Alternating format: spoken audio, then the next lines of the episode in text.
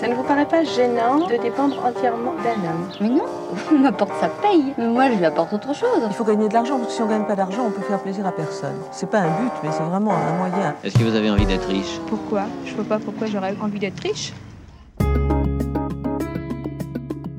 C'était quand la dernière fois où vous avez parlé d'argent?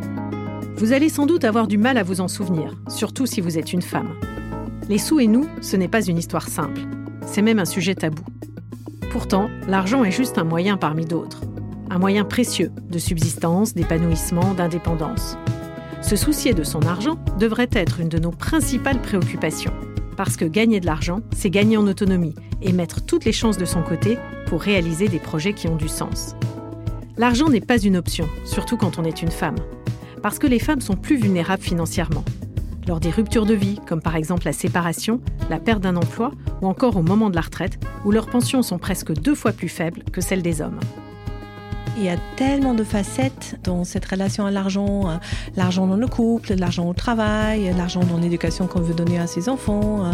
C'est un sujet qui ressurgit un peu euh, partout, tout le temps, et je trouve que toutes les femmes devraient s'emparer de ce sujet au moment où elles se sentent prêtes. Vous êtes prêtes? Nous oui. Avec Osons l'oseille, nous allons vous encourager à parler d'argent.